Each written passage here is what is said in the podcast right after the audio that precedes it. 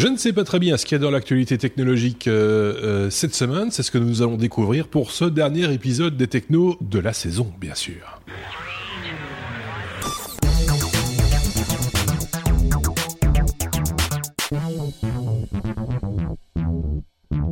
Oui, parce que dans l'actualité tout court, au moment où nous enregistrons, il paraît que les Diables Rouges, l'équipe nationale euh, belge, jouent un match contre l'Angleterre. Donc, comme vous le voyez, on vous aime beaucoup. Peut-être un peu plus que le foot. Mais bon, on essayera de choper la seconde mi-temps si c'est possible. de ce côté-ci, un luxembourgeois.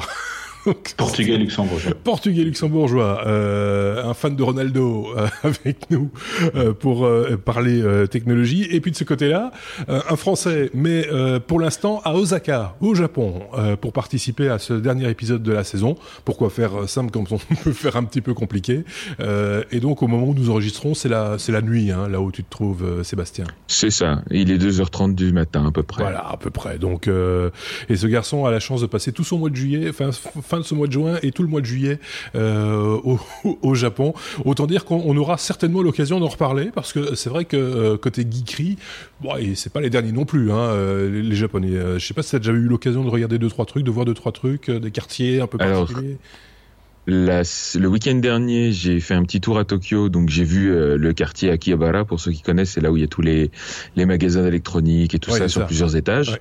Et euh, à Osaka, il y en a deux trois aussi qui se défendent bien, et y compris des petites euh, des petites boutiques où on trouve des LED à l'unité, des trucs comme ça. c'est très drôle. donc probablement l'occasion d'en reparler. Peut-être dans ça sera peut-être l'objet d'un hors-série la saison prochaine, pourquoi pas, hein, pour nous faire un peu un, un rapport entre guillemets de, de ce que tu as pu voir. En tout cas au niveau technologique, parce que j'imagine qu'il y a d'autres chose aussi à découvrir dans ce euh, grand pays. Euh, qu'est-ce que je voulais vous dire? Que j'ai oublié de préparer une petite partie de ce que de ce qu'on vous montre d'habitude, c'est-à-dire les illustrations. Comme c'est le dernier épisode de la saison, le 175, on va faire ça euh, en temps réel. Hein, euh, enfin, je vais essayer du moins. Euh, je sais pas si quelqu'un a quelque chose à raconter de particulier, l'un d'entre vous, euh, Sébastien, non. je, je, vois Bruno, je vois Bruno de son côté qui dit Ouh là là, il faut improviser. Qu'est-ce qui va se passer euh on, on, va, on va, on va préciser quelque chose, c'est que oui. contrairement à la semaine passée, on va essayer de faire l'abécédaire dans l'ordre. Oui, c'est ça. déjà, on va s'appliquer. On va essayer de garder un ordre dans l'abécédaire parce qu'il y a quand même un ordre dans l'ABCD. Oui, en, général, on essaye de le faire dans l'ordre. À part des fois la lettre W, on, on tord un petit peu la fin de de, de, de l'alphabet pour euh, pour vous présenter euh, tout ça. Je, je, regarde en même temps euh, pour vous dire, les, les, illustrations viennent de mon smartphone via un, un, Apple TV, comme ça vous savez tout sur les, les, coulisses. Et il va falloir attendre un petit peu que ça charge maintenant, mais ça va aller assez assez vite, je l'espère du moins. je ne sais plus du coup ce que je disais, mais c'est pas fort grave.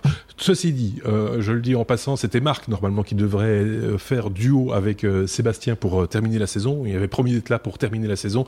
Quelques petits problèmes pour l'instant. tout va bien pour lui, ne vous inquiétez pas. Vous le retrouverez très prochainement. On le salue au passage et on remercie Bruno de le remplacer au pied levé. Donc voilà, je pense que maintenant on est prêt pour pour notre abécédaire. Tout ce que je voulais vous dire avant de commencer, c'était que pendant les vacances, n'hésitez pas hein, à nous suivre sur les réseaux sociaux, que ce soit Twitter, Facebook ou Instagram également, où nous sommes présents. Pas fort actifs, mais présents tout de même. Euh, tout ça sous euh, le nom Les Technos en un mot, bien entendu. Et donc, euh, peut-être qu'on partagera deux trois trucs pendant l'été pour vous dire un petit peu ce qu'on fait hein, de nos vacances, des petites cartes postales. N'hésitez pas aussi à nous envoyer des messages, des cartes postales via les réseaux sociaux également ils seront les bienvenus euh, et d'ores et déjà de bonnes vacances. Voilà, je pense qu'on peut commencer avec euh, euh, la lettre A, si vous le voulez bien. A comme aventure. C'est Kiki Sickle, c'est Bruno. On va parler du PDG d'Intel qui démissionne après avoir comme on dit en Belgique, frouchelé, euh, comprendre de quoi il s'agit, avec une de ses employés, Sébastien. Non, c'est Bruno, pardon. c'est l'autre sans cheveux. L'autre euh, ouais. euh, effectivement, donc euh, oui, euh, le mot je ne connaissais pas d'ailleurs, frochelet, donc j'ai appris ah. Voilà, c'est bruxellois même, je pense. C'est hein, bruxellois, donc, donc oui, pour nos amis français aussi, hein, ça, ça veut dire frochelet. Donc il a eu effectivement une, une aventure, une relation euh, au sein, donc qui c'est le monsieur, le PDG d'Intel, hein, Brian euh, Kranich. Il a eu euh, une relation, on ne sait pas en quelle mesure, si c'était quelque chose de, de, pas très catholique ou pas, mais en tout cas, il a eu une relation avec une de ses employés. Et figurez-vous que simplement, c'est interdit par le code euh, de la société, code déontologique de la société. Donc, euh, il a été, il a dû, bah, on l'a invité à démissionner euh, gentiment. Euh, il n'y a pas beaucoup hein, des, des, des, PDG d'Intel, ce n'est que le sixième. Donc euh, ça c'est ah pas quelque chose qui. Euh, oui, c'est pas si fréquent que ça, quoi. C'est pas fréquent d'avoir d'avoir un choix. Il, et effectivement, euh, donc ça fait déjà cinq ans qu'il était à tête d'Intel. Il a passé 31 ans chez Intel quand même. Mhm. Donc là, à cause de cette relation, il a il a, il a dû démissionner. Donc voilà. Suite à ça, bien entendu. Euh, l'action a perdu en bourse. Euh, on ne sait pas euh, comment ça va continuer pour Intel. bon, après, ils vont vite le remplacer. Ils ont déjà mis un, un CEO en intérim. Euh, Robert Schwan qui est le, le, CFO et donc ça, ça, va continuer business as usual comme on a l'habitude de le dire mais bon voilà c'est quand même voilà, important de, de savoir que dans la plupart des grandes sociétés américaines, il y a vraiment ce genre de, de code. Et il faut faire attention à ce qu'on à ce qu'on fait. si on, part d'une bonne d'une bonne intention, il faut faire attention à ce qu'on fait. Code moral, quoi, hein, euh, très très très prégnant. Euh, Sébastien voulait rajouter un truc. Non, je disais que ça arrive pas un super bon moment pour Intel quand même, parce que si mes souvenirs sont bons, euh, le, le, gaillard était là depuis un petit bout de temps, et puis euh, mine de rien, c'est sous, c'est sous sa, euh, comment dire, sous sa tutelle que le, le, le scandale avait éclaté avec les gros problèmes de sécurité dans le dans l'architecture même des processeurs Intel. Et, euh, et, ce problème doit encore être résolu et ils sont en train encore de concevoir la nouvelle génération de processeurs qui va résoudre ce problème-là. Donc ils vont devoir trouver un, un, un, nouveau CEO à la hauteur de ce, de ce challenge-là, parce que sans ça, euh, Intel euh, il y a des défis à relever hein, côté processeur. Euh, on, en parle peu en fait en général dans la presse parce que c'est vrai que c'est plutôt le la face cachée de l'informatique. Hein, le, processeur, on parle des générations, les nouvelles générations de processeurs toujours plus puissants, toujours plus rapides, avec toujours plus de cœur, etc. Par contre, les enjeux liés ben, justement aux problèmes que tu évoques et qui sont là purement de l'architecture même du processeur et qu'on ne sait pas, on patch, mais mais, mais en même temps on perd aussi de, de, de, des ressources de ces, de ces processeurs, ça a un impact important. Et donc un CEO qui euh, est à la barre du, navire et tient bon le cap, euh, c'est important euh, également. C'est vrai que du coup, relever ce genre d'actualité, c'est aussi de l'actualité technologique, quoi qu'on qu'on en dise. On peut passer à la lettre C si vous le voulez bien. C comme clavier, pas comme Christan clavier, hein, c'est clavier. D'accord, on va parler de, de clavier. Sébastien, Apple qui remplacera gratuitement apparemment hein, euh, les, claviers défectueux de ces euh, MacBook. Il faut revenir un peu sur l'histoire de ces, claviers, de, de, quelle génération de, de MacBook il s'agit. Voilà, donc c'est depuis 2015 que Apple a commencé avait commencé à commercialiser des, des MacBook et des MacBook Pro euh, et même je crois une génération de MacBook Air aussi avec euh, ce qu'on appelle les claviers papillons. Alors le but à l'origine des claviers papillons, c'était d'abord euh, de diminuer l'épaisseur des claviers puisque les touches ont, ont un parcours très court euh, et ensuite c'était aussi d'augmenter un petit peu le confort de frappe euh, dans l'idée que contrairement à des touches classiques des anciennes générations, ici les, les touches ne penchent pas vous tapez dessus. Donc elles sont censées s'enfoncer complètement verticalement, mmh. euh, ce qui était un petit peu une innovation, mais je pense que l'intérêt principal pour eux c'était surtout d'économiser de, la taille.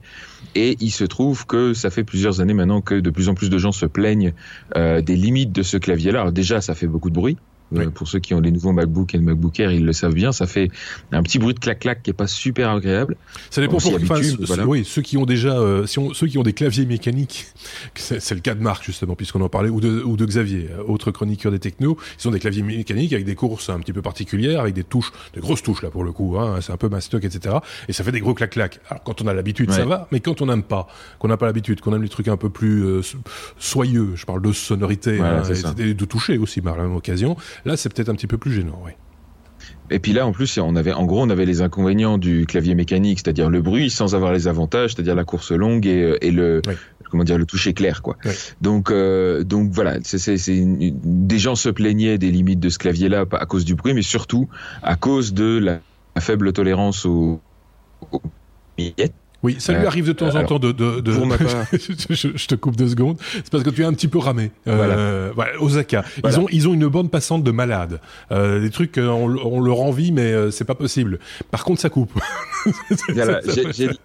j'ai du FTTH hein, pour ceux qui connaissent, fiber to non FTTB, Fiber to, the Building.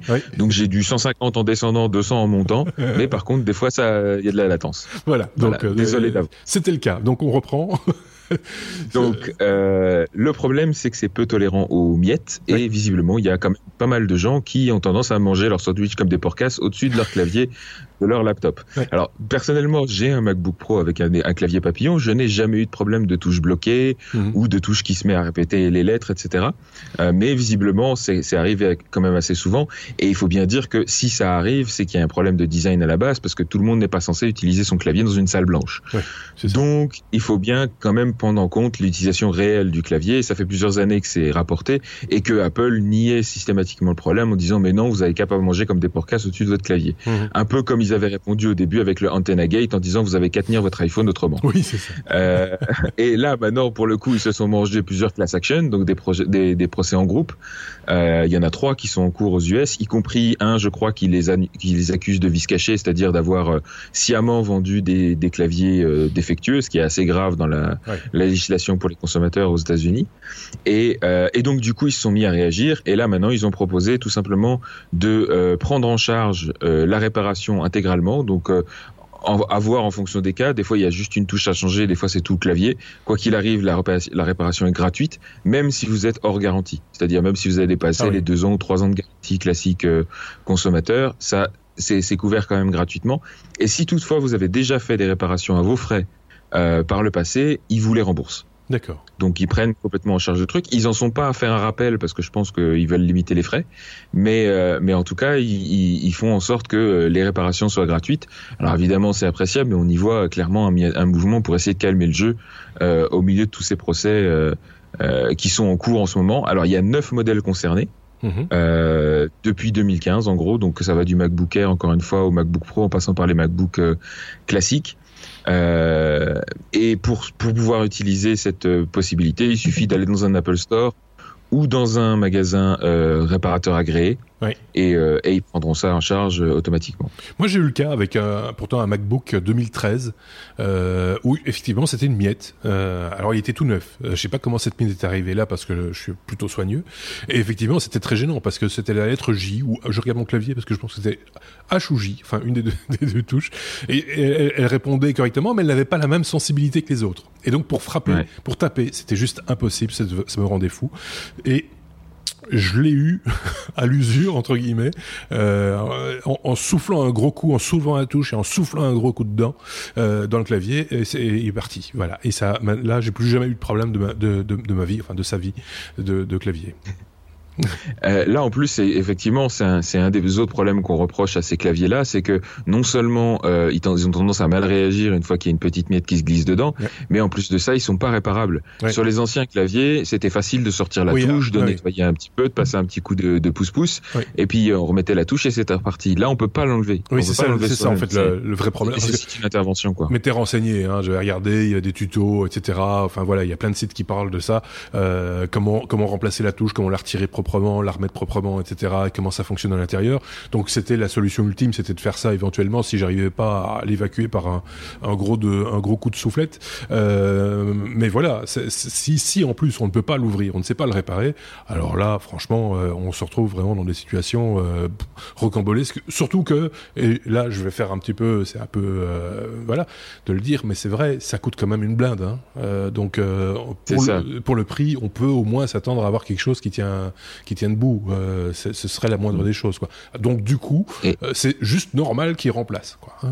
c'est pas exactement. Euh, et, et, et, là en plus, enfin moi effectivement, je rejoins un petit peu l'avis de certains de mes de mes collègues et, amis, c'est que enfin tout ça c'est pour gagner quelques millimètres, quoi. des millimètres dont on, on a franchement pas besoin. Enfin moi si mon laptop était juste un, un, ou deux millimètres plus épais pour mettre des touches plus plus confortables et plus réparables, je serais ok avec ça. Donc ils ont une espèce d'obsession de la finesse qui des fois prend des proportions assez ridicules Je pense que c'est les designers aussi, hein, qui à un moment donné ont trop, euh, enfin, ils imaginent un truc. Alors c'est très joli, hein, on va pas dire le contraire euh, sur l'aspect finesse, etc. Et, ils jouent un peu là-dessus sur l'ensemble de la gamme des produits, hein, quand, quoi qu'on en dise, que ce soit les, tablettes, les smartphones, euh, même l'iMac, hein, avec les bords super minces, etc. ils ont cette obsession en tête de faire des trucs super super minces. C'est design, certes, mais à un moment donné, la technologie a peut-être ses limites et il faut peut-être pas aller trop trop loin non plus, parce qu'on peut décevoir aussi un, public, même si c'est un public qui est euh, des aficionados, comme on dit, euh, qui, qui, sont prêts à, à, mettre la main à la poche. Et malgré tout, il faut pas non plus se moquer des, faut, pas se moquer du monde. Je sais pas ce qu'en pense Bruno, qui est aussi client de la marque, hein, il faut le dire, oui, euh, mais pas, pas, pour tous les produits. Hein, soyons clairs, on n'a pas infodé, complètement à, la marque, mais mais voilà, c'est quand même c'est quand même étrange comme comme situation. Le, design passe en premier lieu chez Apple, ça c'est clair. Euh, et, ils oublient un petit peu les fonctionnalités qui sont parfois à la traîne côté software. Côté hardware, c'est clair, c'est beau, c'est bon, oui. Euh, mais parfois, comme tu le dis, euh, le design peut parfois nuire à, la longévité, je dirais plutôt d'un produit. moi, je, suis fan des iMac depuis la première heure. Mhm. Euh, et d'ailleurs, j'ai mon iMac là qui commence à, avoir des problèmes et, j'ai trouvé la, faille. C'est simplement le, au niveau du design, il n'y a pas assez d'aération. Ah et vu qu'il commence à avoir un certain âge, il y a la poussière qui s'est quand même accumulée à l'intérieur. Voilà. Donc c'est ces petits, voilà, des petits défauts qui, à la longue, les produits sont jolis fonctionne bien pendant un certain temps, mais après, il faut voir quand même, euh, il y a certaines fonctionnalités qui, à la longue, risquent de, de tomber en panne et, et, ils sont pas assez, pas assez bien testés. Bon, après, Apple trouve des solutions. Bon, la solution de remplacer gratuitement, de rembourser les gens, va quand même satisfaire le, le plus grand nombre.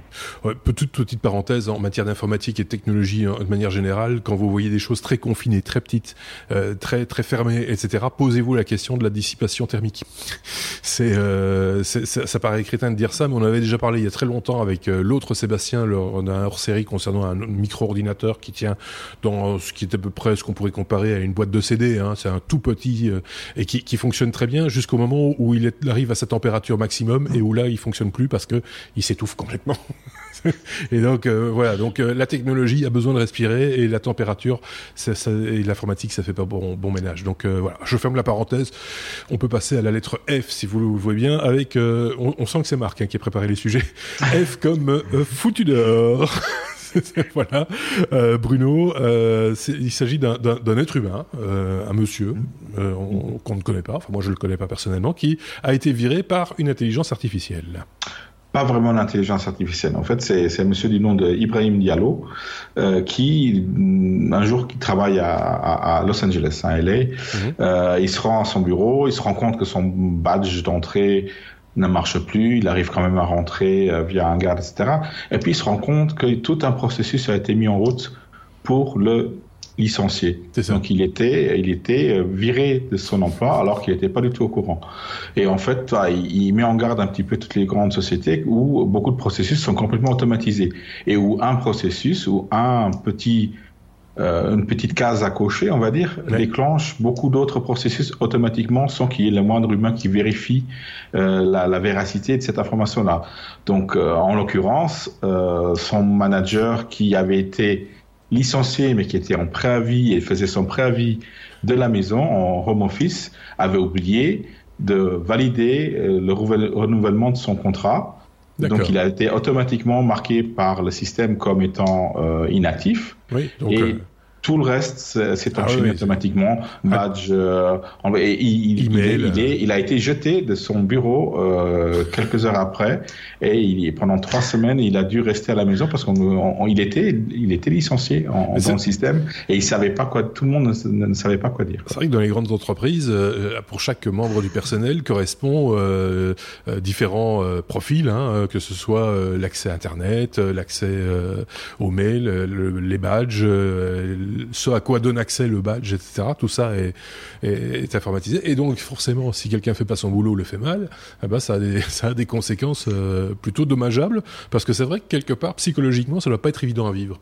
Euh, imaginez euh, arriver à votre boulot et, et vous badger à l'entrée et tiens, ça marche plus, et puis on vous dit, vous n'avez plus de bureau, vous n'avez plus accès, accès, à votre compte email, etc.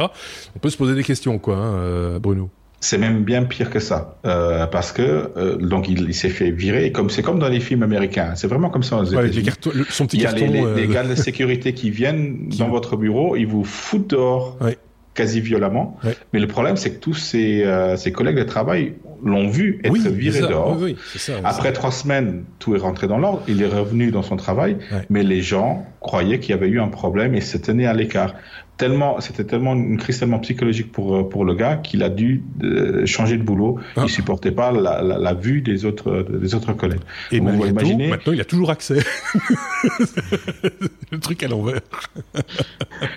non, mais c'est dingue, c'est vrai. Voilà. Non, non, ça, ça va bien bien au-delà que simplement le fait d'avoir trois semaines euh, à, à, être à la maison. Oui, parce que j'imagine qu'au niveau comptable aussi, du coup, il n'a pas touché des salaires. Enfin, euh, il y a plein, certainement. Enfin, on peut imaginer tous les effets de bord possibles et imaginable dans, ce, dans, ce, dans, des situations qui sont un petit peu. Euh, oui, là, là c'est vraiment fou, quoi. Et tout ça, c'est une erreur humaine. Oui. On ne peut pas dire que c'est, pas du tout d'intelligence artificielle, c'est juste un enchaînement de, d'actions qui ont été mal, euh, mal euh, pensées par l'être humain. Donc c'est l'être humain qui a mal conçu une séquence, un programme, et, et, sans avoir de contrôle humain. Donc voilà, automatiser les choses, c'est bien, mais quand même, il faut avoir un certain moment un contrôle sur les, les process. Je vous renvoie au film Brasil. Ça me fait un peu penser à Brasil. Exact. Pam, pam, pense à la même chose. C'est le, oui, le bureau du recoupement. je vous renvoie à ce film-là, allez le voir si vous l'avez pas encore vu, mais je pense que vous l'avez vu. Franchement, un voilà. classique. Un classique, exactement. Euh, C'était la lettre F comme foutu dehors. On peut passer à la lettre G, beaucoup plus classique si vous le voulez bien. G comme euh, Google. Euh, Sébastien, on parle de, de Google euh, qui voudrait alors, allez savoir pourquoi, prédire la, date de notre mort. Euh, il faut que tu nous expliques les raisons du pourquoi du comment, et comment surtout. Voilà, donc euh, après avoir euh, foutu les gens dehors, on va les foutre à l'article de la mort. oui, euh, avec avec Google, alors le, les articles, comme comme souvent hein, dans la presse, les articles sont un petit peu euh, sensationnalistes comme ça, et puis vous font passer, vous, ça laisse croire que Google va être capable juste en allant en allant lire vos emails, de vous annoncer la date et l'heure de votre mort dans, dans 50 ans. Il en est rien. ici, c'est juste que Google a travaillé. Ah, la petite coupure. de fibres euh, classiques, on va dire. Euh, ah, du, là, ça a du mal à revenir. Ah non, voilà, c'est reviendu. la petite coupure japonaise, c'était c'était l'instant japonais. et, et, et, je le vois en plus, je le vois venir. Donc euh, ici, Google a travaillé, comme je disais, avec des hôpitaux. Euh, donc c'est vraiment, euh, ils sont capables avec un algorithme de deep learning, donc de machine, euh, pardon, de l'intelligence artificielle, mm -hmm. de détecter, enfin de prédire certains événements comme par exemple la durée moyenne de votre séjour, les, les, les, probabilités de réadmission dans les 30 jours et ah, éventuellement oui. la date de votre décès à l'hôpital. Euh, sur base déjà d'une admission. Donc, ils ont travaillé sur des patients d'hôpital, donc des patients qui sont déjà pas dans une forme olympienne, on va dire.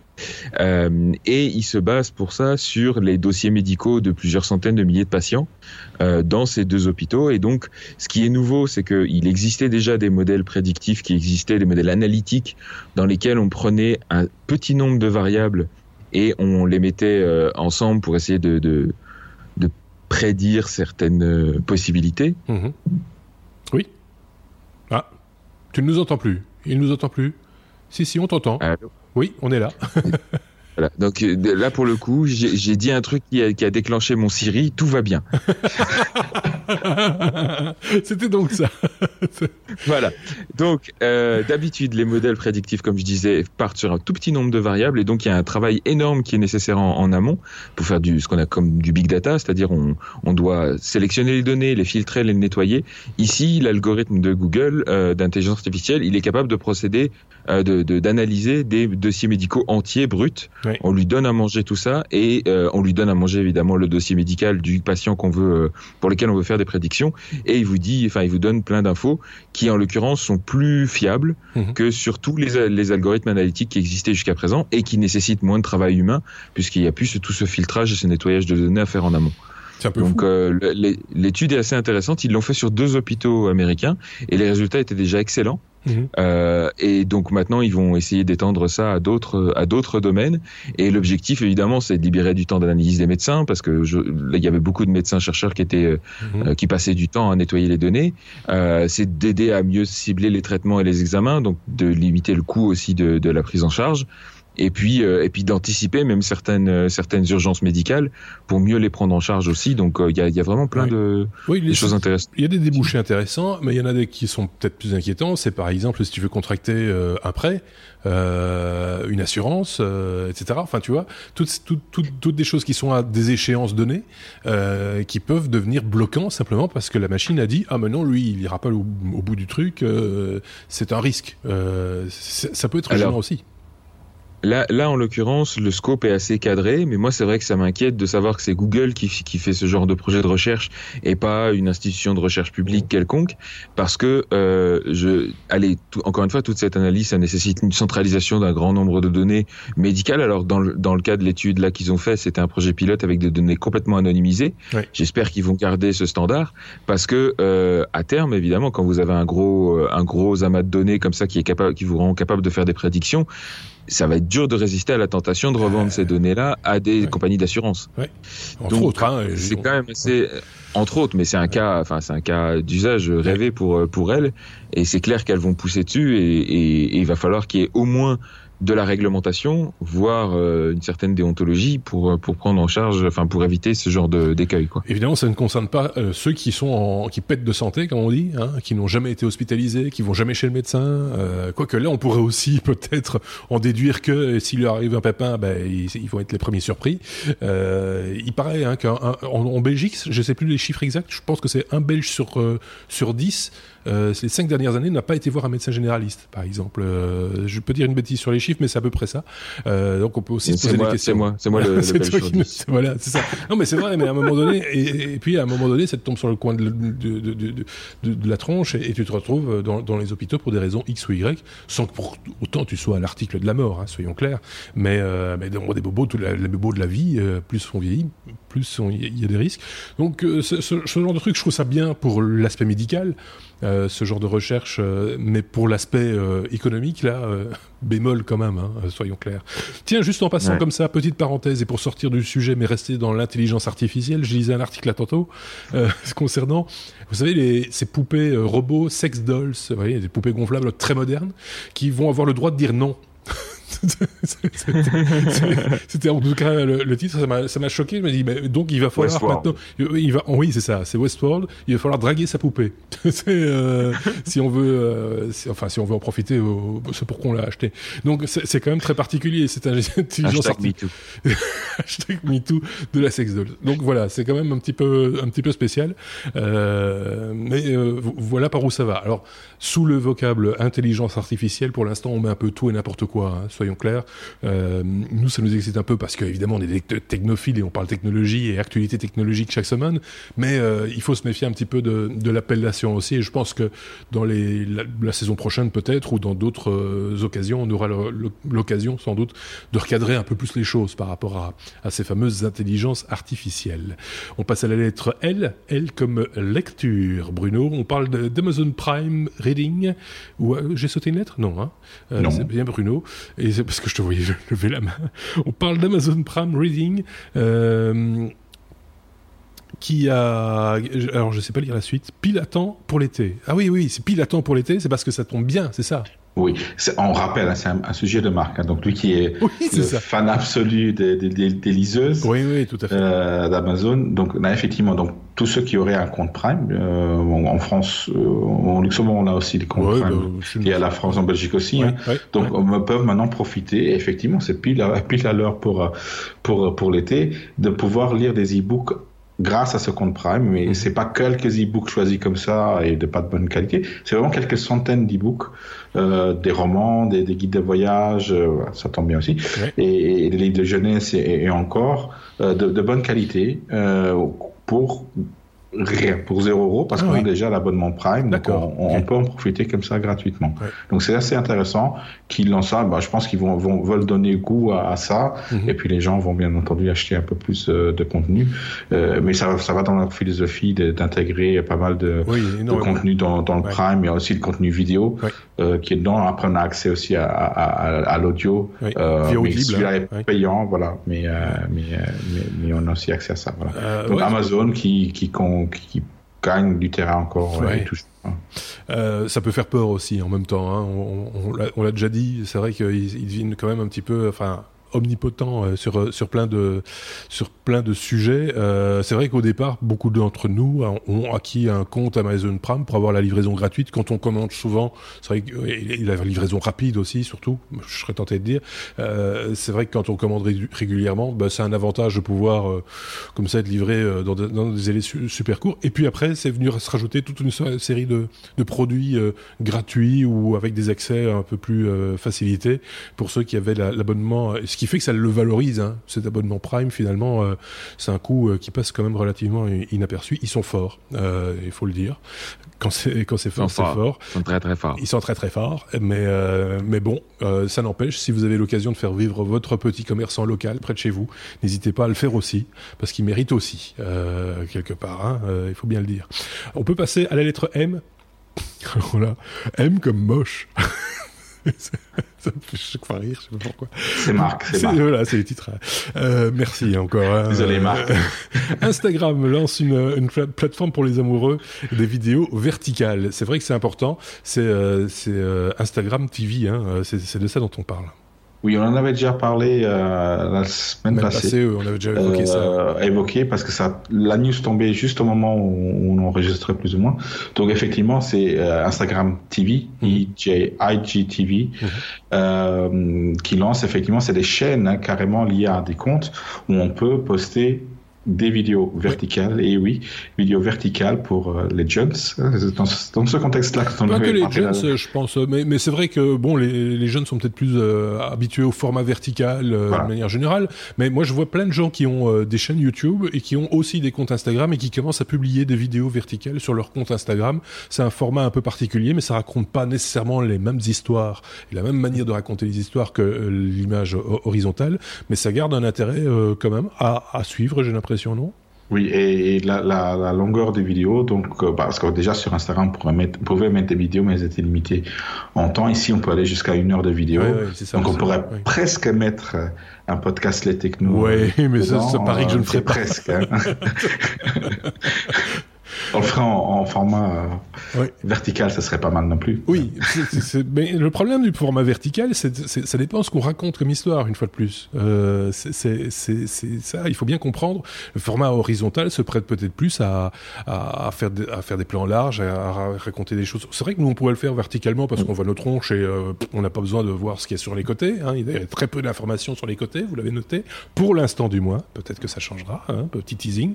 Mais, mais pour le reste, c'est vrai que euh, euh, des chaînes, certaines chaînes YouTube avec de très jolis paysages, etc., ça raconte pas la même histoire. Et là, on a besoin quand même d'avoir un point de vue. Euh, bah, on a, comme je le disais déjà, les deux yeux les uns à côté des autres, pas l'un au-dessus de l'autre. Et donc, du coup, c'est peut-être mieux de l'avoir horizontal. Mais bon, pourquoi pas hein, Est-ce que qui a déjà regardé des radios, des radios, des vidéos verticales, en l'occurrence d'Instagram Je sais pas, Sébastien, non, pas encore.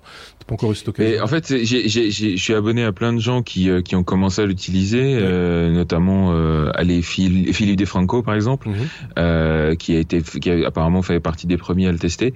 Et mais j'arrive pas à accrocher. Je trouve que les, les, vidéos sont beaucoup trop longues pour le format Instagram. C'est peut-être mon côté vieux con, mais mais j'arrive pas à accrocher. Et déjà avec les stories, quand quand les gens mettent des vidéos trop longues, ça me saoule.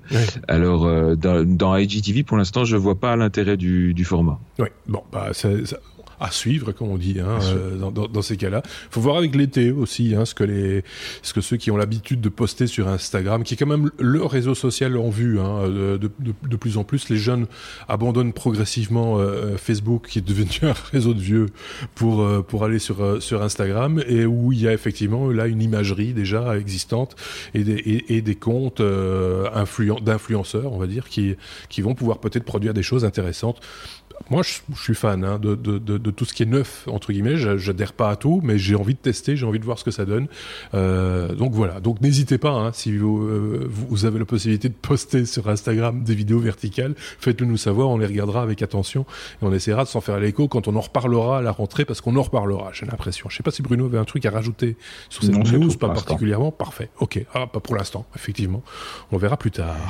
Euh, ça c'était la lettre euh, M comme moche. Hein donc, N comme neutralité lunettes. Et ça, c'est le dossier qui qui nous occupe un petit peu ces dernières semaines, ces derniers mois. Je serais même tenté de dire depuis que Donald Trump a décrété que table rase du passé, euh, la neutralité du net, on se torche le popotin avec, euh, mais c'est pas que chez Donald que ça se passe manifestement.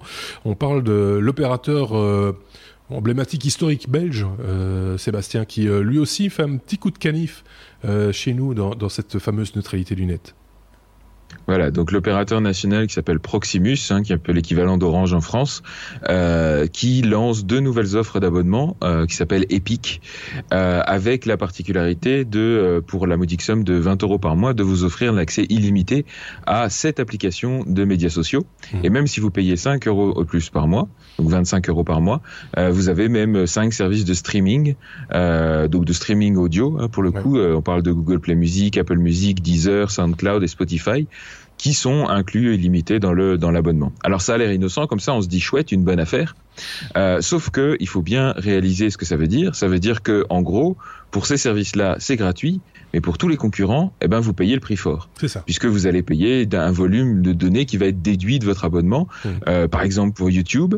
Euh, alors, YouTube, ils sont pas à plaindre, vous allez me dire, mais c'est la même chose pour euh, LinkedIn. Et, et, quid de si vous utilisez WhatsApp ou Signal ou je pense surtout à Signal et Telegram, par exemple. Il y a beaucoup de gens qui utilisent mmh. ça pour le côté vie privée, plutôt que, que, que Messenger, qui lui va être couvert par cette offre, mais, mais WhatsApp et Telegram et Signal ne le seront pas. Mmh. Donc euh, pour moi, c'est presque un acte militant de refuser ce genre d'offres qui font, qui mettent clairement un coup de canif dans la neutralité du net. Et alors le plus drôle que j'ai trouvé dans l'histoire, c'est que quand on leur a signalé que cette offre-là, elle était un peu limite limite du point de vue de la neutralité du net, qui rappelons-le est figure dans la Constitution européenne, donc normalement on ne devrait pas être euh, euh, pouvoir être entaché comme ça. la réponse aussi bien du ministre des Télécoms que donc belge Alexandre De Croo que euh, du porte-parole de Proximus, c'est de dire oui, mais c'est bon, l'offre a été validée par l'IBPT. Alors l'IBPT, c'est quoi pour nos amis français C'est l'équivalent de, l'ARCEP, c'est-à-dire la, régulation, euh, l'autorité de régulation des télécoms. Sauf qu'il faut savoir que contrairement à la France, notre IBPT belge, eh ben, elle est contrôlée à grande majorité par Proximus, oh ben non, comme de par hasard. Donc ils valident leur propre offre, ils sont sympas, quoi. Mais on ça, ça veut absolument rien dire et je trouve ça vraiment très limite. Il y a une grosse année de ça, me semble-t-il, la, la CEO de, de Proximus euh, avait déjà annoncé que la neutralité du net, ça lui posait un problème parce que elle avait l'impression que euh, sur son dos, les, les Gafa se, se, se faisaient des fortunes euh, sur le dos des, des, des, des, opérateurs télécoms. Sauf que, ben, oui, mais ils peuvent très bien équilibrer les comptes et, et faire une offre globale euh, pour tout le monde avec un tarif unique, euh, euh, tout en, assurant entre guillemets la continuité des, services data. Ici, on parlait, on, soyons précis, on parle bien du data mobile, hein, pas, on parle pas de la consommation sur la, ligne ADSL ou câble ou autre. Exactement. voilà, c'est, ça leur pose un vrai problème aux providers. C'est eux en fait hein, qui sont le moteur de cette de cette fracture avec la neutralité du net. Et, et, et, quand ils avaient euh, mentionné cette possibilité, c'est-à-dire en gros de faire payer les fournisseurs de contenu comme YouTube, etc., pour l'accès à leur à leur câble, euh, à cette époque-là, le ministre Télécom, donc Alexandre De Croo, avait dit euh, non non mais là vous déconnez quand même neutralité du net tout ça.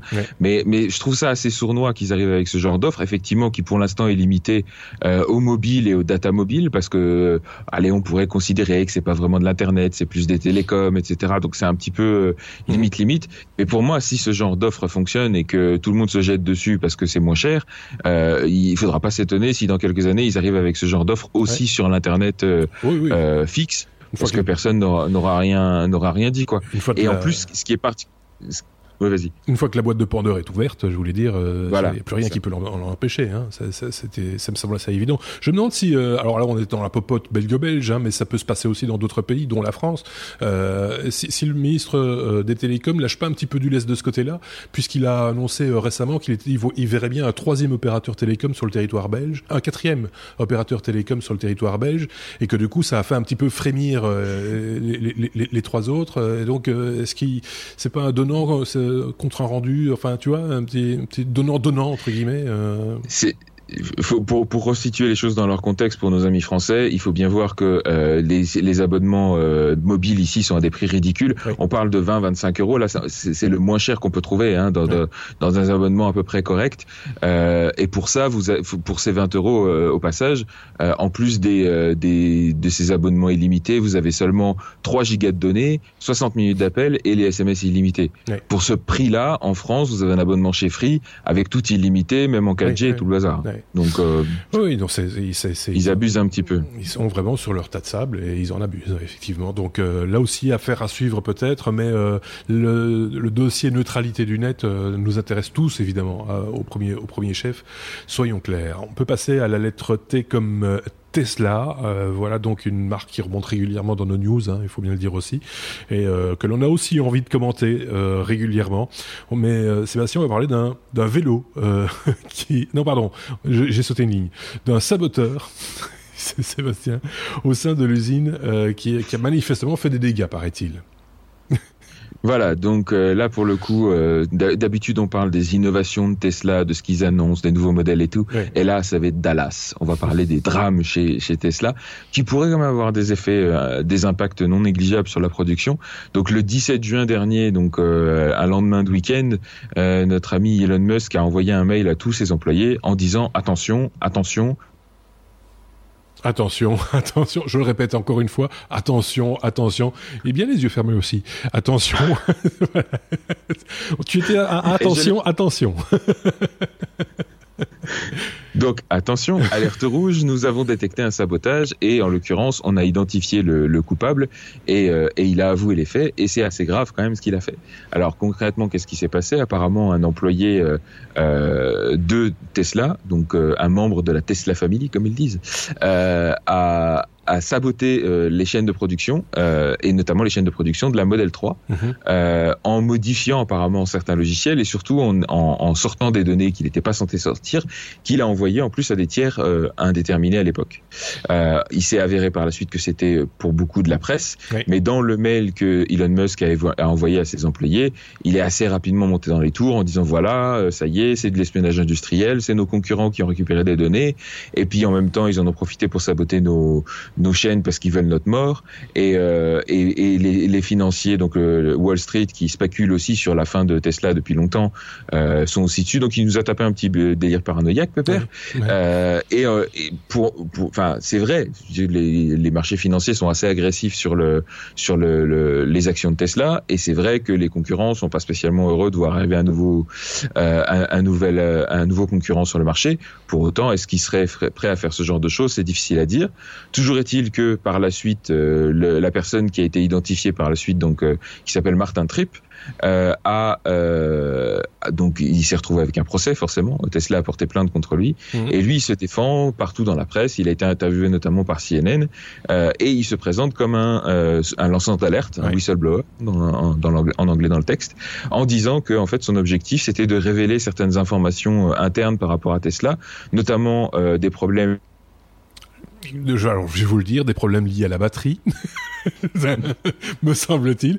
Là, il est moins esthétique comme ça.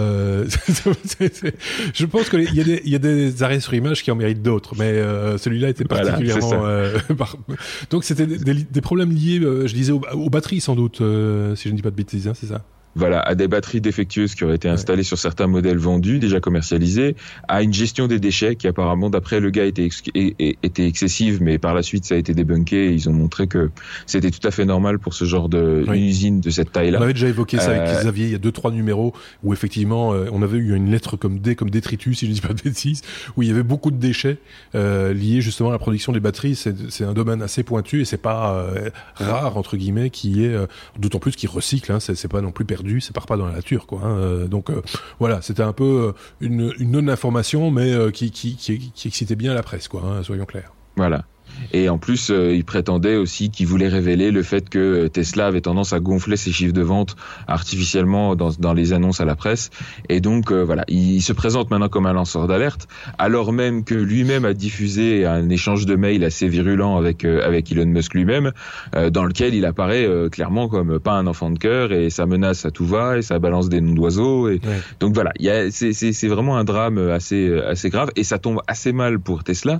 à l'époque même où ils sont en train d'essayer de faire augmenter la production des modèles 3 pour atteindre le fameux chiffre de 5000 par semaine euh, sur lequel ils s'étaient engagés il y a déjà quelques mois, euh, alors même qu'ils ont pas mal de problèmes justement de relations publiques avec euh, des accidents et des incendies à répétition sur des Tesla qui sont clairement surmédiatisés, mais bon, ça leur fait mal mmh. à l'image quand même. Et à un moment où effectivement les marchés financiers, comme je le disais, sont assez agressifs avec euh, avec les titres de Tesla. Donc euh, donc voilà, ça tombe pas super bien pour Tesla et c'est un drame de plus. Alors est-ce qu'il s'agit d'espionnage industriel, effectivement un lancement d'alerte ou simplement une vengeance personnelle? Parce qu'au passage, euh, ce qui est important ce qui est important, c'est la batterie aussi. Non. Décidément, le Japon, euh, ça, coince de plus en plus. ce qui est important, c'est quoi? Le, le, Japon, c'est ce que c'était. Euh, non, euh, ce qui est important, c'est que le gaillard, accessoirement, il avait demandé une promotion qui lui avait été refusée. Ah oui, oui. Donc, l'hypothèse la plus la plus pragmatique, c'est juste que c'est une vengeance personnelle parce qu'il n'est pas content. On n'a on a jamais ni ni, ni ni vous ni moi travaillé pour Elon, hein, soyons clairs. Mais je pense que c'est pas non plus le patron le plus facile du monde, soyons clairs euh, aussi. Et donc ça, ça, ça, doit provoquer certainement euh, pas mal de, de, de, de ressentis parmi les cadres et, et autres employés de, l'entreprise. Donc euh, voilà, on n'en aura jamais le, le, le, fin mot hein, quelque part. Je pense que c'est le genre ah. de situation là, difficilement défendable d'un côté comme de l'autre. Hein, soyons, soyons clairs, ne prenons pas parti. Il y, a, oui. il y a quand même un procès en cours, donc il va falloir parce que le, le, jugement juge, mais et surtout quel va être l'impact sur la production de modèle 3 parce que c'est ça la, plus grosse inquiétude, c'est que ça retarde encore le, l'atteinte de ce fameux objectif des 5000, qui est 5000 par semaine, qui était prévu pour fin juin. Maintenant, on va voir s'ils vont pouvoir le tenir. Ceci étant dit, si euh, s'il y avait autant de problèmes que, que cet employé le, le, dit, je pense qu'il y aurait eu une flambée entre guillemets de souvent quand il y a un donneur d'alerte il est rarement seul et puis il s'engouffre dans, derrière euh, toute une série d'autres qui vont dire oui il a raison et qui vont appuyer quoi Surtout que comme on l'avait on l'avait évoqué à l'épisode 173, si mes souvenirs sont bons, euh, le, ils avaient dû virer, je crois, 4000 employés il y a quelques temps. Euh, qui étaient devenus redondants. Donc parmi ces 4000 employés-là, il, y, aurait pu y en avoir quelques-uns particulièrement en colère qui auraient pu révéler ce genre d'infos.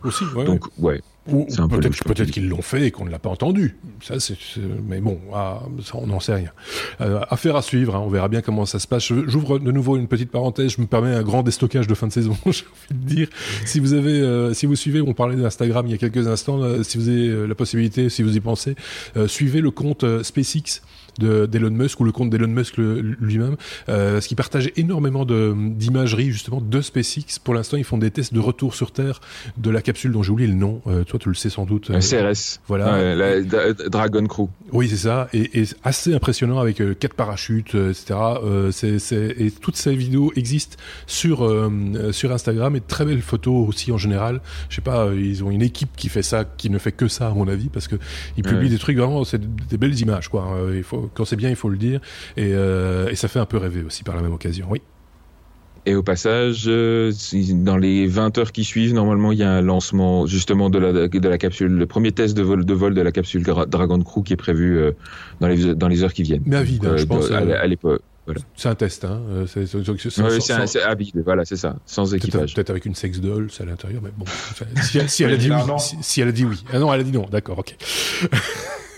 avec son ex-femme. On mélange les infos. son ex-femme, oui, par exemple.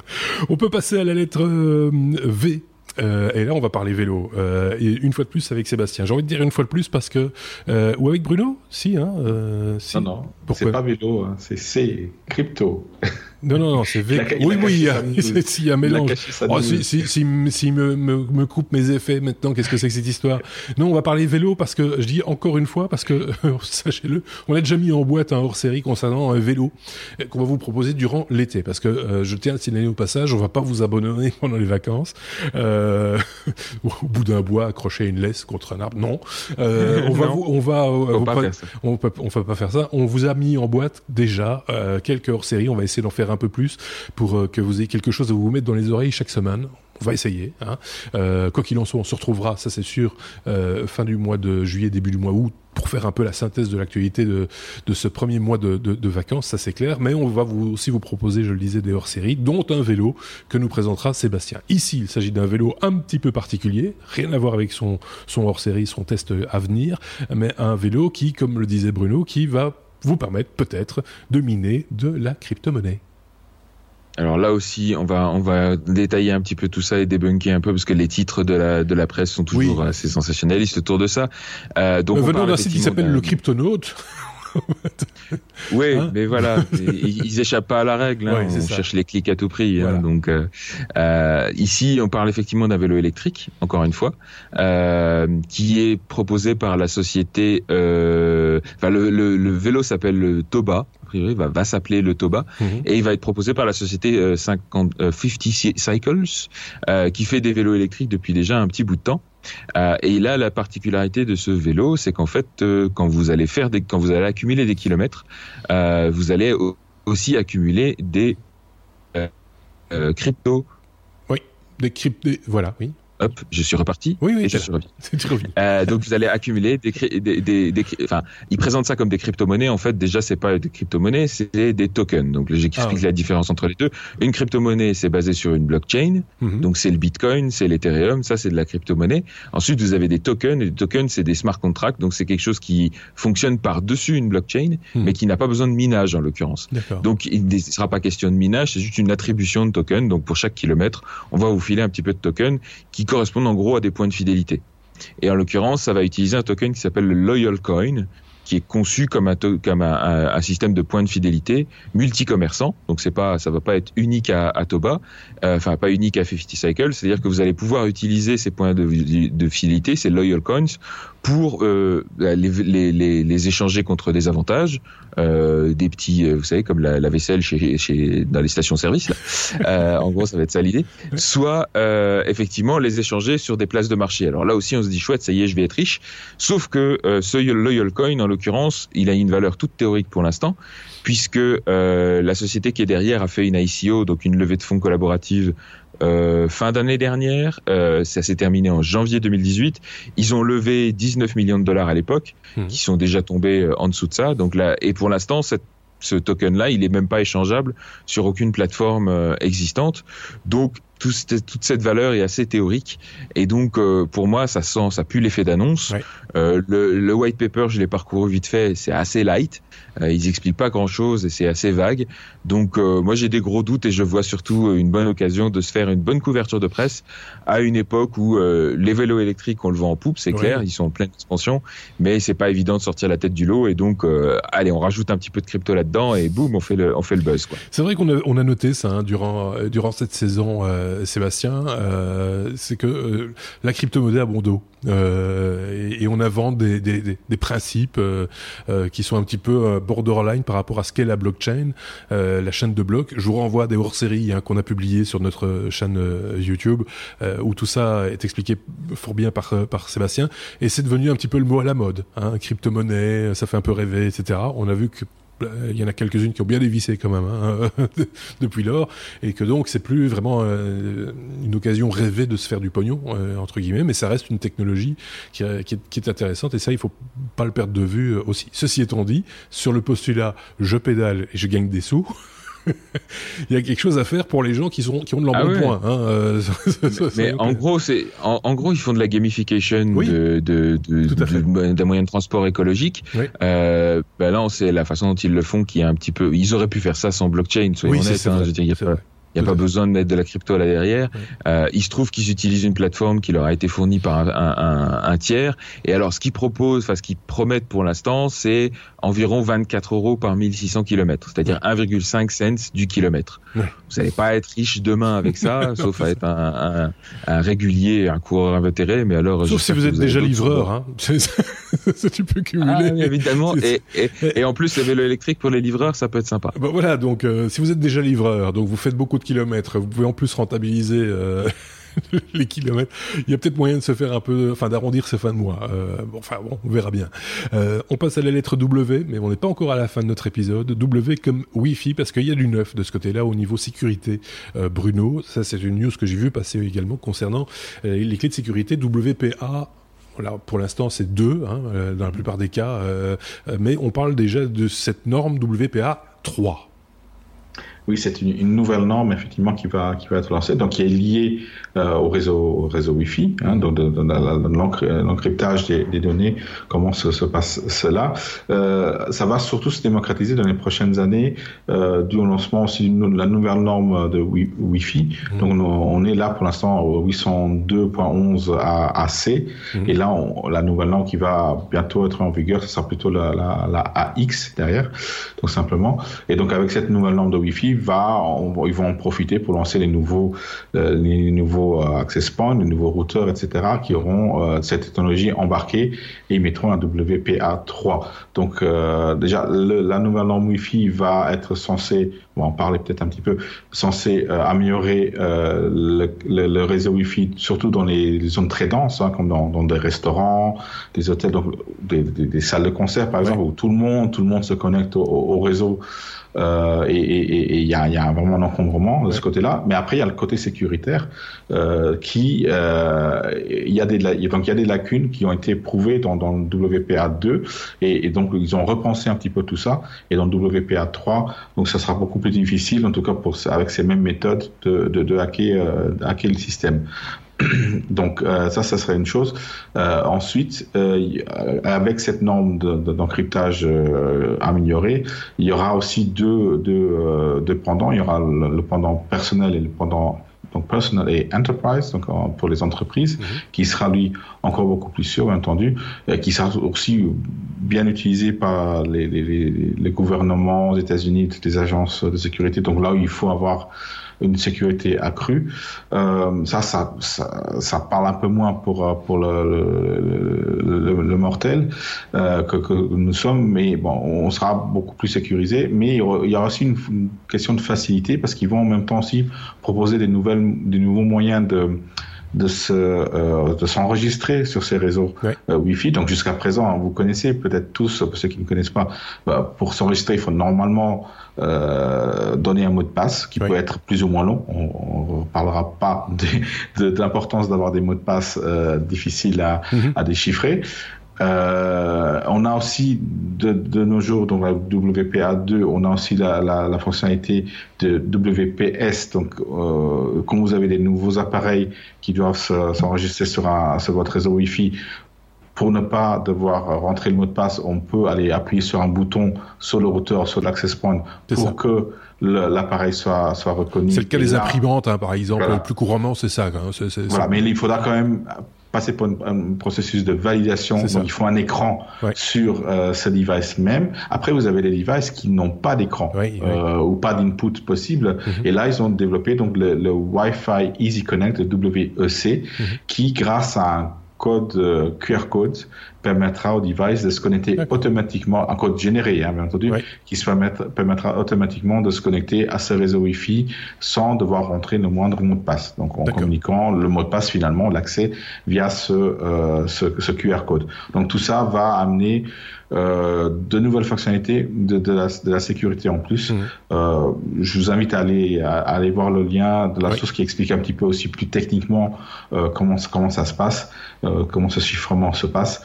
Donc euh, c'est la suite euh, de, de, de, la sécurité des réseaux Wi-Fi. Hein. On parle ici bien des réseaux Wi-Fi euh, et on va augmenter euh, la capacité en même temps, donc avec la nouvelle norme qui, euh, théoriquement peut aller jusqu'à 5, 5 euh, gigabits par seconde. Donc c'est quand même quelque chose d'énorme. Il y a un véritable enjeu hein, avec l'Internet des objets maintenant qui se connecte également toujours, en, enfin souvent sur les réseaux, les réseaux Wi-Fi, de sécurisation de ces, ces objets connectés d'une manière ou d'une autre.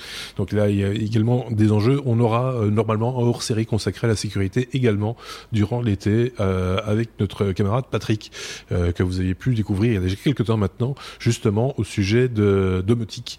Euh, c'est lui qui avait commis euh, une, série de hors-série concernant la, domotique que vous avez pu voir, que vous pouvez encore voir d'ailleurs sur notre chaîne YouTube, YouTube, je vais dire tous les, toutes les lettres dans les mots, c'est peut-être mieux. Euh, YouTube, donc n'hésitez pas à aller jeter un petit coup d'œil et on en reparlera bien entendu dans le courant de ces mois d'été. On en est à la lettre W, mais là c'est la fin, c'est la très grande fin de cette saison, euh, de ce 175e épisode également. Euh, la lettre W comme oui mais non. Sébastien, on commence avec toi. Euh, Internet coupé à l'échelle d'un pays pour éviter les tricheries aux examens. Oui, c'est possible. C'est pas Osaka. non. Là, c'est coupé tout juste pour pour nous emmerder, euh, nous enquiquiner nous. Euh, non, mais de quel pays parlons-nous? Et parce que c'est quand même fou fou quoi, comme démarche. C'est pour le moins extrême. Donc on parle, le pays dont on parle ici, c'est l'Algérie. Et euh, il faut savoir qu'en Algérie avait lieu du 20 au 25 juin euh, dernier, donc les épreuves du bac, comme euh, comme en France. Enfin, je sais pas si c'était exactement les mêmes dates, mais eux aussi ils ont le, le bac. Euh, et euh, pour éviter les tricheries lors des épreuves, Internet a tout bonnement et simplement été coupé dans tout le pays. Euh, tout Internet durant la première heure de chaque épreuve du bac. Vous allez me dire, mais d'où vient cette idée saugrenue? Alors, il faut savoir qu'en 2016, il y avait eu une grosse vague de tricherie au bac, euh, dans laquelle, en gros, euh, il y avait une astuce qu'avaient trouvé euh, les candidats au bac, c'est que bah, il y en avait qui arrivaient tout de suite, début de l'épreuve, ils prenaient des photos des sujets, ils les envoyaient sur les réseaux sociaux. Du coup, ceux qui avaient un petit peu traîné sur les révisions, bah, ils regardaient ce qui se passait sur les réseaux sociaux, ils préparaient un petit peu, puis ils arrivaient en retard. Et puis oui, c'est ça. ça coupe de nouveau. Hein, mais et du coup, voilà, ils avaient les sujets, quoi. Ils avaient les sujets et donc ça avait été assez un scandale. En 2017, ils avaient essayé de couper les réseaux sociaux, mais ça n'avait pas suffi parce que tout le monde euh, avait trouvé d'autres moyens pour échanger ces, données. Mmh. Et alors là, cette année, ils ont sorti l'artillerie lourde, c'est-à-dire qu'en plus de couper tout Internet sur tout le pays, ils ont interdit tous les devices dans les dans les centres d'examen. J'ai envie de dire pourquoi ils l'avaient pas fait avant. Oui, c'est ça. Euh, ils ont interdit les retards, donc tout le monde a, dû se pointer. Ce qu'ils avaient fait déjà l'année dernière, mais du coup, comme il y avait tellement de, de candidats qui avaient euh, cherchaient quand même à gruger le système. Ils avaient dû organiser une session de rattrapage pour tous ceux qui étaient arrivés en retard. Oui, c'est ça. Euh, ça, donc là, ce coup-ci, ils ont interdit les retards, ils ont interdit les sorties euh, en avance, ils ont mis des détecteurs de métaux à l'entrée des centres d'examen, ils ont mis des caméras de surveillance. Les, les surveillants eux-mêmes, les personnels administratifs, les professeurs, etc., avaient interdiction d'utiliser leur, euh, leur device. Avec tout ça, j'ose espérer qu'il n'y a pas eu de, de, fraude. Mais alors de là à couper le l'internet sur tout le pays pendant une heure à chaque début d'épreuve, c'est quand même un peu fort de café, je trouve. Mais, ceci étant dit, euh, moi j'y pensais, j'ai vu cette news passer également, et je me, ça m'a rappelé un vieux film un peu pourri qui s'appelle Les Soudoués et, euh, et, et, où, où, il y a euh, le passage du bac justement euh, avec euh, avec un, un, des, des, un, des, étudiants un petit peu plus fortunés que les autres qui trouvent des combines technologiques pour se faire communiquer les réponses aux, aux, examens. Et je me dis qu'avec la technologie à laquelle on a accès aujourd'hui je ne comprends pas qu'on ne l'ait pas fait plus souvent et qu'il n'y ait pas plus de fraude que, ça. C'est complètement hallucinant. Il faudrait peut-être remettre en, en question le mode d'examination et le mode d'évaluation en, tenant compte du monde dans lequel on vit. Enfin, je veux dire. Euh, oui, non, c'est ça. je, pense que là, il y a une sous-estimation euh, de de, de, de, cette problématique. J'entends des bruits. Euh, ça veut dire peut-être qu'il faut qu'on s'arrête à un moment donné. J'entends des bruits au, au loin. C'est très particulier. C'est peut-être chez moi, mais je suis pas sûr. Euh, on va accélérer peut-être. Euh, on est à la lettre B. J'entends aussi, on dirait Dark Vador qui respire très fort. oui, c'est ça. On va dire qu'on est à la lettre B comme Bruno. Ah. W comme oui mais non, Bruno. Pour parler d'un sujet qui t'intéresse toi particulièrement, mais je pense que d'autres pourraient être intéressés également, euh, parce que je, je, je, sais que t'es un petit peu dur de la feuille, euh, Bruno. C'est une initiative d'un site euh, écologique. oui, euh, effectivement. Non, on aime bien ce site, je pense, entre geeks ou entre, entre hommes, on va dire. Mais les femmes aussi l'aiment bien. C'est Pornhub, mmh. euh, dont, il, dont il, il est sujet ici. Et ils vont, et c'est pour ça que c'est un peu sur, sur le mignon, parce que c'est ce site-là, et puis est-ce qu'en plus c'est quelque chose qui est quand même assez, assez drôle, je trouve, c'est qu'ils vont rajouter les sous-titres euh, sur leur, sur leur vidéo, sur certaines de leurs vidéos. Donc, pour euh, situer un Pornhub, c'est un site où il y a des vidéos, où il y a des, des messieurs et des madames tout nus vous voyez. voilà. Donc euh, ils font ils font pas Cosette ensemble. Donc vous voyez un peu, peu le genre. Et, et donc c'est pour le, justement pour les gens à, handicap, donc les, les, les, sourds et malentendants. Comme ça, ils pourront suivre un petit peu ce qui se dit, les dialogues super intelligents, philosophiques. euh, mais, j'espère une chose surtout, c'est que c'est pas quelqu'un qui l'a tapé le texte, que c'est quelque chose d'automatisé. parce que sinon il, va, il y a une lettre qui va surtout utiliser, c'est le A. Et le, H. Oui, ça. Ah. ceci étant dit, on a déjà, on a déjà évoqué hein, dans différents épisodes le type de communication euh, de, de Pornhub, hein, puisque c'est de deux dont il s'agit. Euh, ils ont toujours, ils ont une, une imagination assez, euh, assez fertile, j'ai envie de dire, pour faire parler d'eux, et ça marche à chaque fois. Euh, et, même nous on en parle. Et même nous on en parle forcément, et, et, et des, des, sites très sérieux qui traitent de, de marketing, de communication, etc. Euh, utilisent également de temps en temps ces informations-là, la manière dont ils ont fonctionné, et de communiquer, d'arriver à faire de cette marque quelque chose qui était considéré par beaucoup comme étant un truc un peu glauque, sale, machin, etc. Quelque chose de tout à fait commun et, et, et, plutôt rigolo et plutôt amusant, et, etc. Je sais pas ce qu'on pense, euh, Sébastien. C'est quand même particulier comme mode de communication, mais ça fonctionne en même temps. Mais c'est ça, ils ont le don de désacraliser, de, de dédramatiser en tout cas leur, euh, leur com et leur image de marque. Bon après voilà, euh, il se fait que euh, derrière, euh, toute blague à part, enfin, je veux dire, euh, le type de volume de données qu'ils doivent gérer et, le, le, trafic, etc. D'un point de vue technologique, c'est juste hallucinant. Hein. Il, y a, il, y a, des, des geeks très talentueux qui bossent chez eux justement pour gérer ce genre de choses. Mais après, effectivement, sur la com aussi, ils sont, ils sont assez forts. Évidemment, c'est pas notre débat de parler de la raison pour laquelle on va sur ce type de site, etc. Ça, ça, on vous laisse juge de votre côté. On parle juste ici de la communication, de la manière de communiquer, qui est plutôt rigolote pour le coup. Euh, donc voilà, j'imagine le personnel qui doit taper les sous-titres. Ça, c'est une autre histoire, euh, évidemment. Voilà qui conclut notre 175e épisode des Technos et qui conclut par la même occasion cette quatrième saison des Technos. Euh, J'espère que vous serez également des nôtres pour la prochaine saison parce qu'on vous l'annonce déjà. Oui, on sera de retour à la rentrée euh, avec la cinquième saison forcément. Mais avant cela, il y a l'été, le mois de juillet, mois d'août. On vous souhaite d'excellentes vacances évidemment euh, et n'hésitez pas à euh, prendre contact avec nous euh, via les réseaux sociaux pour le coup, hein, que ce soit Twitter, Facebook, euh, Instagram. On en parlait là, là tantôt. C'est possible également. N'hésitez pas à nous laisser des messages en dessous de cette vidéo sur sur YouTube. on essaiera d'en tenir compte pour nos prochaines séries ou nos prochains épisodes. Prochain épisode presque en direct j'ai envie de dire, en tout cas dans l'actualité, ce sera fin du mois de juillet, début du mois d'août pour euh, passer en revue justement l'actualité de ce début d'été. Et puis euh, on se retrouvera bien entendu euh, fin, fin août et, début septembre du coup pour traiter de l'actualité du mois d'août et puis bien entendu pour entamer ensemble cette cinquième saison. Merci à l'ensemble des chroniqueurs hein, qui nous ont accompagnés durant toute cette saison. Merci également évidemment à Bruno et à Sébastien, celui qui a la barbe. Euh, merci à tous les autres également au passage. On se dit à très très bientôt. N'hésitez pas à nous contacter. On reste euh, avec les oreilles tendues, même si on est un petit peu au soleil pour certains euh, et un petit peu loin des micros et des caméras aussi. Il faut bien le dire. À très bientôt. Au revoir.